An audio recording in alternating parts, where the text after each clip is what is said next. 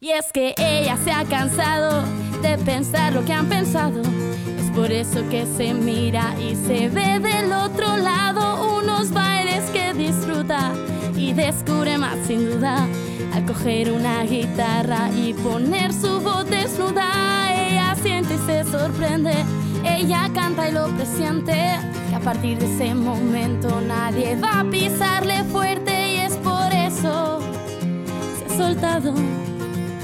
Y es por eso la están mirando. Mírala a esa niña que ha vuelto a andar.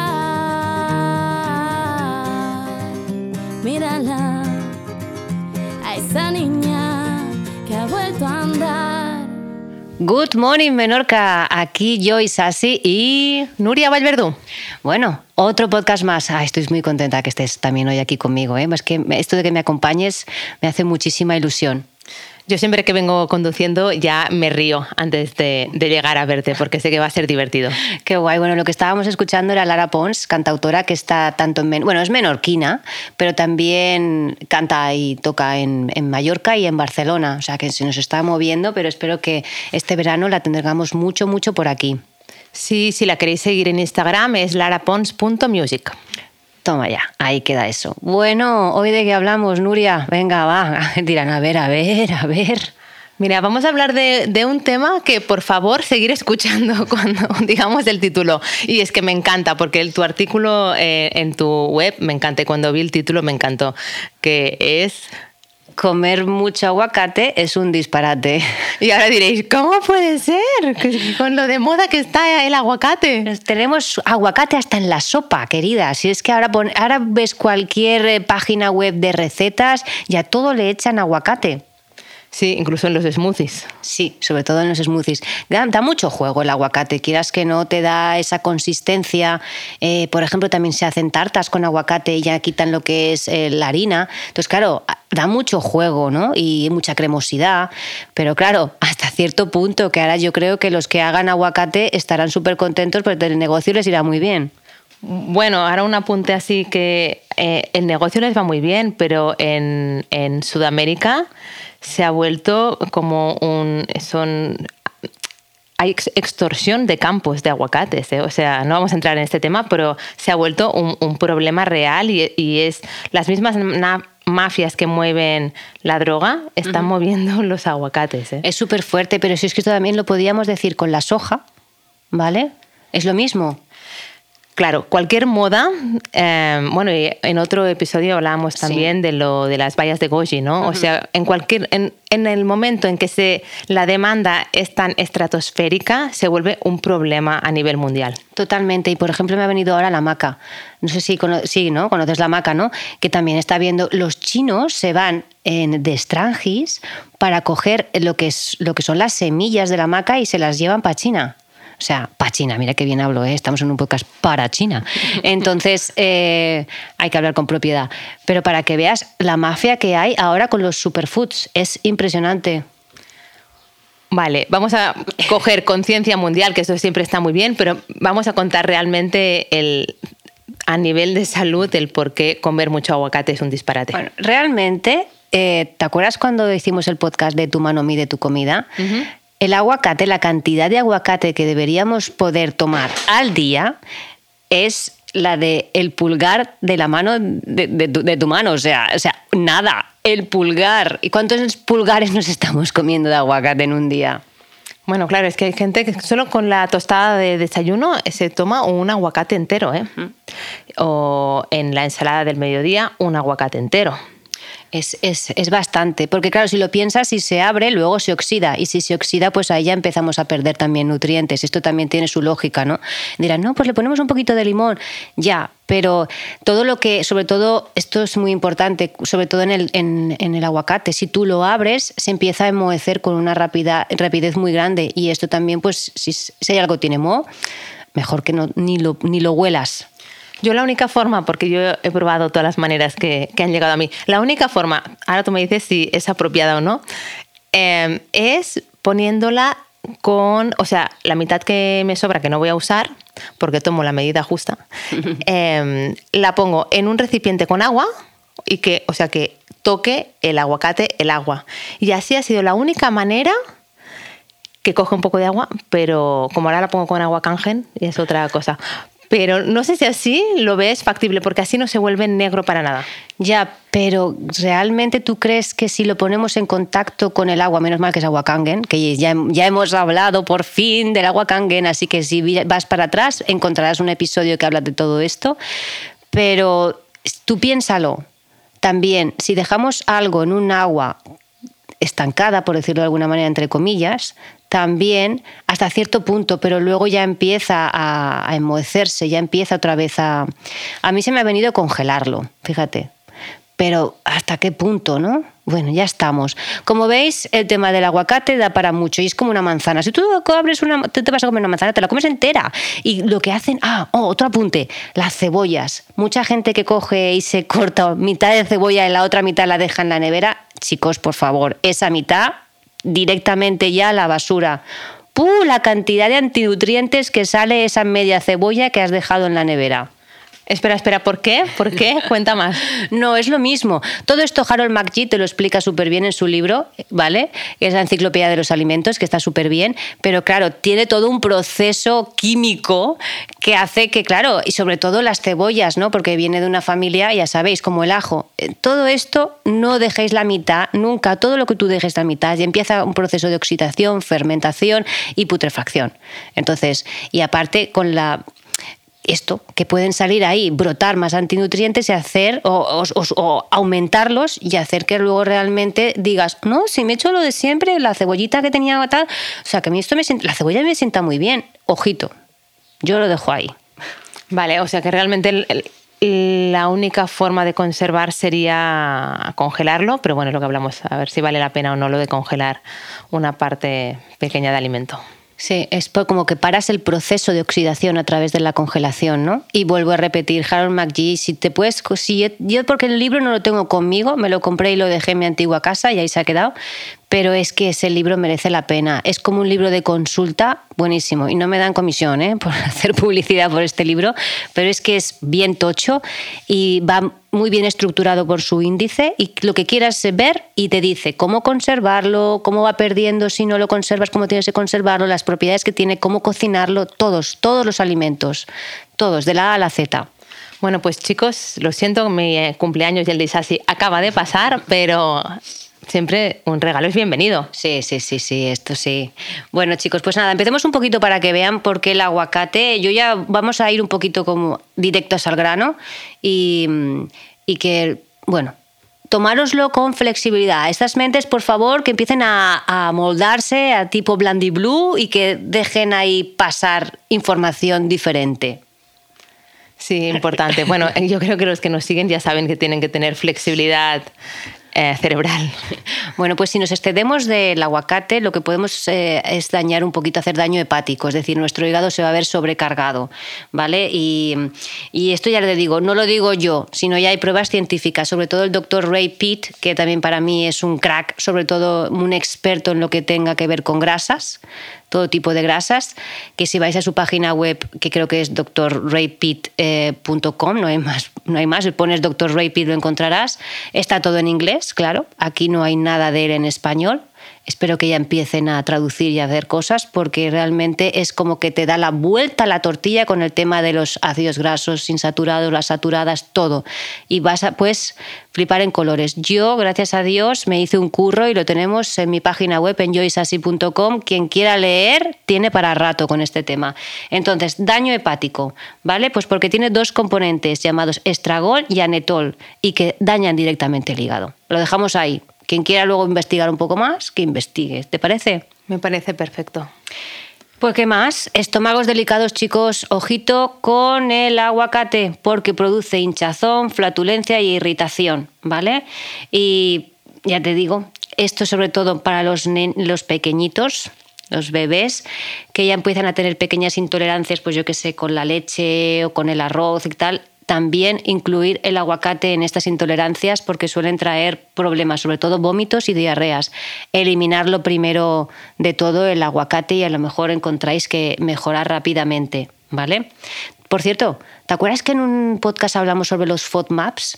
aquellos alimentos que producían el síndrome de, intestino irritable, que teníamos ahí una serie de, de, alimentos, ¿te acuerdas? Sí, sí, sí, que todos son siglas ¿no? de los alimentos que no hay que tomar. Exacto, pues estos también podemos incluir al aguacate. Y entre estos FODMAPs os hacemos un recordatorio, son las lácteos y derivados, la miel, el sirope de maíz, el trigo, la cebolla, pues que hay muchos, las setas, las coles, las legumbres, el chilito, el ojito con los chicles, ¿vale? Y las frutas con hueso como aguacates, melocotones, yerbaricoques y cerezas. Y Mira, yo recuerdo cuando era muy joven que me encantaban las cerezas, me, chiflaban y me harté un día cerezas. La diarrea que cogí ese día, te lo juro, fue un antes y un después. Una parte de una diarrea que luego era un ardor. Ya estamos otra vez tú y yo hablando de temas. Y aún no hemos hecho el podcast solo dedicado a heces, pero bueno. Bueno, pues ahí. ¿Qué más? Para el tema que tenga alergias, problemas de piel, urticarias, piel hinchada, ecemas y picazón, mmm, os invitamos a que también dejéis el aguacate como para poder ver si empieza la piel a recuperarse y a encontrarse mejor. Se ha quedado Nuria un poco ahí sin palabras con esto de la piel, ¿no? No, bueno, eh, es por la piel, mm, sí, bueno, porque estoy tratando a una paciente que tiene problemas de la piel y a veces me resuena cosas que me dices y ahora con el aguacate estaba pensando em, que es de las pocas cosas que le he dejado comer. Así que, vale, eh, también se lo, se lo voy a comentar. Bueno, es que tiene un anticuerpo, ¿vale? Que lo que hace es que al final ataca los antígenos, es decir, en pocas palabras, que, ataca, a, es como también, no sería como, como una enfermedad entre comillas autoinmune, ¿entiendes? Pero ataca al tejido. ¿Vale? Pero lo digo, si se está excediendo, ¿cuánto crees, ¿cuánto crees que puede estar tomando de aguacate? Al día seguro, ¿no? Al día seguro, sí. Sobre todo para el desayuno, lo que hablábamos. Claro, tú ten en cuenta, lo primero que comes en el día, esto es lo primero que va, sobre, va, ¿sabes? Lo chupas con mucha más facilidad que a lo mejor si ya es ha pasado un poco más el día y has ingerido otras cosas. Lo mejor que podéis hacer nada más levantaros es tomar un vaso de agua Kangen. Sí, ah, y con agua de mar. Bueno, esto lo hablaremos dentro de poco. Sí, el próximo, el próximo podcast hablaremos sobre el agua de mar porque nos está encantando, estamos encantadísimas. Bueno, realmente es que todo lo que comentamos es porque lo hemos probado de una manera u otra y es por, bueno, es como el tema este del aguacate, ¿no? Que mucha gente es como que dice, no, ¿no? Es como, no, yo no dejo mi aguacate o ahora por decir algo, ¿eh? o, en otro episodio, no, no dejo los tomates. nos cuesta mucho el, el, dejar nuestros hábitos y es como relaja, no hace falta que lo dejes para siempre, pero pruébalo, porque a veces nos acostumbramos a estar mal y de repente dices, hostia, es que sin tomar esto, uno, me he dado cuenta que puedo seguir viviendo, que no pasa nada por dejar mi tostada con aguacate, si es tu caso. Y dos, es que me encuentro mejor y en ese momento te das cuenta de que vale la pena dejar algunos alimentos de los que somos adictos. Sí, estoy totalmente de acuerdo. Y ahora lo que voy a decir, creo que muchos me van a tirar tomates, nunca mejor dicho. No, porque no saben dónde estamos. Ay, me ha venido ahora con la tomatina. Fíjate, la, fiesta de la tomatina. Esto teníamos que haberlo puesto en el podcast de las solaracias.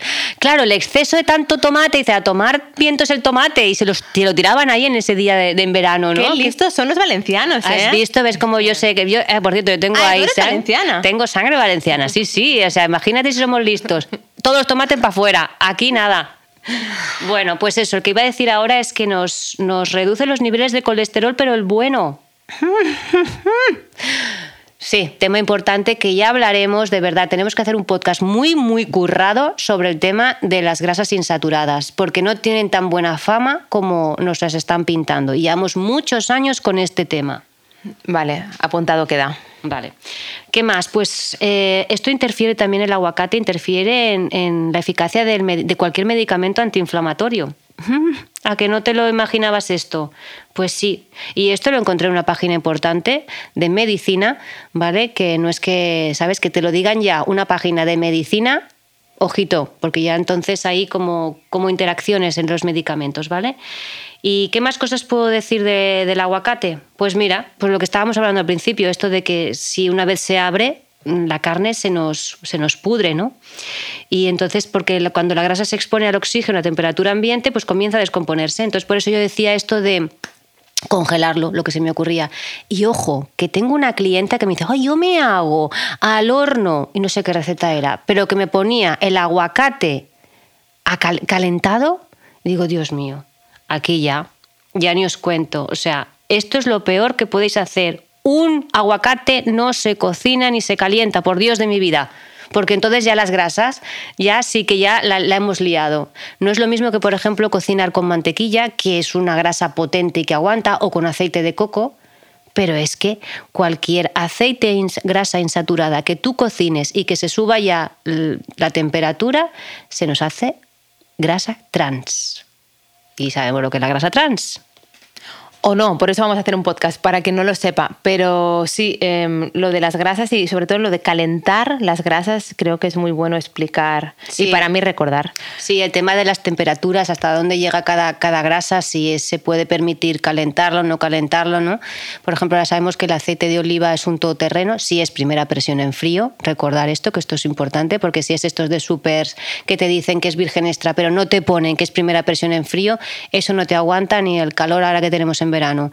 ¿vale? Sí que, por ejemplo, el aceite de coco sí que nos, nos aguanta altas temperaturas, a no ser que sea refinado. Porque yo cuando estuve en India, yo buscaba aceite de coco y, ¿sabes? Los pobres indios, pobres no por, pobres, sino porque, fíjate, India que tiene cocos para dar, vender y regalar, tú vas a cualquier supermercado y puedes encontrar aceite de coco, pero refinado, que huele a patata frita, que no te puedes tú ni imaginar. Yo, yo llegaba y digo, y le decía al, dependiente, perdona, es que esto no es aceite de coco. Sí, sí, sí, sí, madame, sí, sí, sí, ya, ya, yes, madame, yes, madame, yes, madame. No, ese era aceite refinado. Me costaba, tenía que irme a la otra punta para encontrar aceite de coco virgen extra. Es increíble, pues, ¿por qué? Porque yo creo que se va todo fuera de allí. Y aquí los europeitos, ¿sabes? Los occidentales nos quedamos con lo mejor de la materia prima que tienen los demás. Bueno, esto es un apunte que dejo ahí. Ya nos hemos ido del aguacate. Vale, ¿qué más podemos comentar del aguacate? Bueno, para la gente que tenga problemas de tiroides, chicas, ojito también al dato, ¿vale?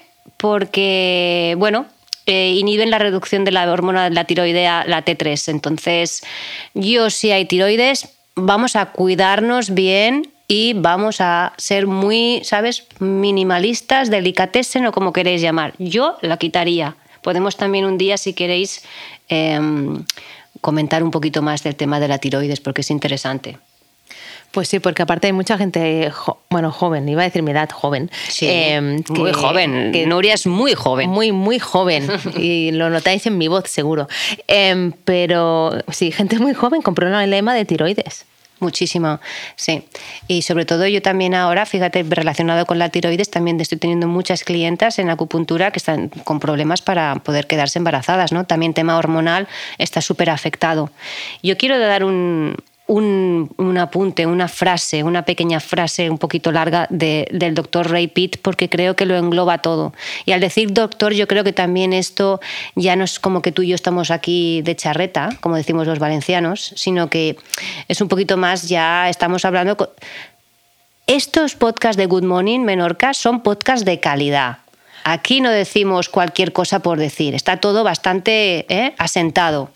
No, bueno, sí, totalmente. Obviamente no es que nos pongamos a hablar, hay bastante WhatsApp, pero, pero no nos lo inventamos, por supuesto. Pues mirad, os digo lo que dice el doctor Ray Pitt con los aceites insaturados y podemos recordar que el aguacate es uno de ellos, ¿vale? Eh, especialmente eso, los aceites insaturados, especialmente los poliinsaturados, que se dan fama de que son los más sanos, debilitan la función del sistema inmunológico de manera similar al daño causado por la radiación, el desequilibrio hormonal, el cáncer, el envejecimiento o las infecciones virales. Los medios de comunicación hablan sobre la inmunodeficiencia inducida por drogas y por la transmisión sexual, pero aún no se considera de buena educación hablar sobre la inmunodeficiencia incluida por el aceite vegetal.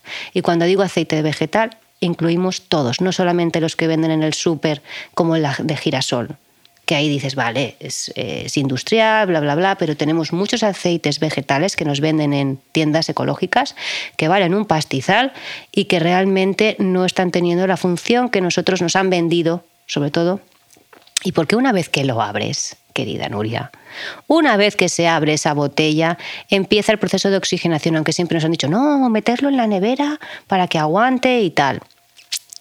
Que es, son muy, ¿sabes? Es, son muy débiles.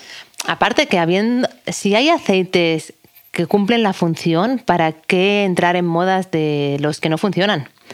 Totalmente. Y aparte, por ejemplo, nuestro aceite de oliva. O sea, esto es maravilloso, ¿no? O el aceite de coco, que ahora está, está tan de moda y que para mí es un básico en mi cocina, ¿no? Y hablando ya un poco a nivel más energético, y ya para colofón, si te parece, terminamos ya para que les dé ahí, puedan recolocar todo lo que hemos visto. El aceite, el, ya estoy con los aceites. El aguacate es de naturaleza fría lo que simboliza que mejor no tomar en invierno, porque lo que hace es que ralentiza las funciones metabólicas de nuestro cuerpo. Esto es, yo os lo dejo ahí. Si queréis, también podemos hacer un podcast sobre alimentos de naturaleza fría y alimentos de naturaleza ya más caliente. Pero el aguacate es de naturaleza fría y eso es mejor para si queréis refrescaros. Por eso, si lo piensas, aguacate donde hay, en sitios tropicales pues ahí lo dejamos, ¿no? Porque, por ejemplo, yo al final en mi podcast digo que yo no recomendaría el aguacate sí o sí, ni en cantidades de unas ni de otras, a personas frioleras, muy delgadas, porque las cuando son muy delgadas es que son muy frioleras, a las embarazadas. Ah, no he comentado lo de las embarazadas y las madres lactantes, ahora lo diré. Los bebés, los que tengan problemas digestivos e intestinales, mala circulación, problemas hormonales y de tiroides. Y ya para terminar, si quieres, comento lo del embarazo y la lactancia. Pues el aguacate reduce la producción de leche. ¿Qué te parece? ¿Y eso por qué? Pues esto ya da para otro podcast, así que lo dejamos aquí, ¿te parece? Pero si quieren más investigación, que, que vayan a mi web, a joisasi.com, o oye, a mi libro, que por lo menos, ¿no? El, ya ni me acuerdo ni cómo se llama mi libro. Por Dios, el código de la nutrición, yo sí. bueno, chicos, good morning, Menorca. Muchas gracias, Nuria. Nos vemos en el próximo. Gracias a ti. Good morning, Menorca.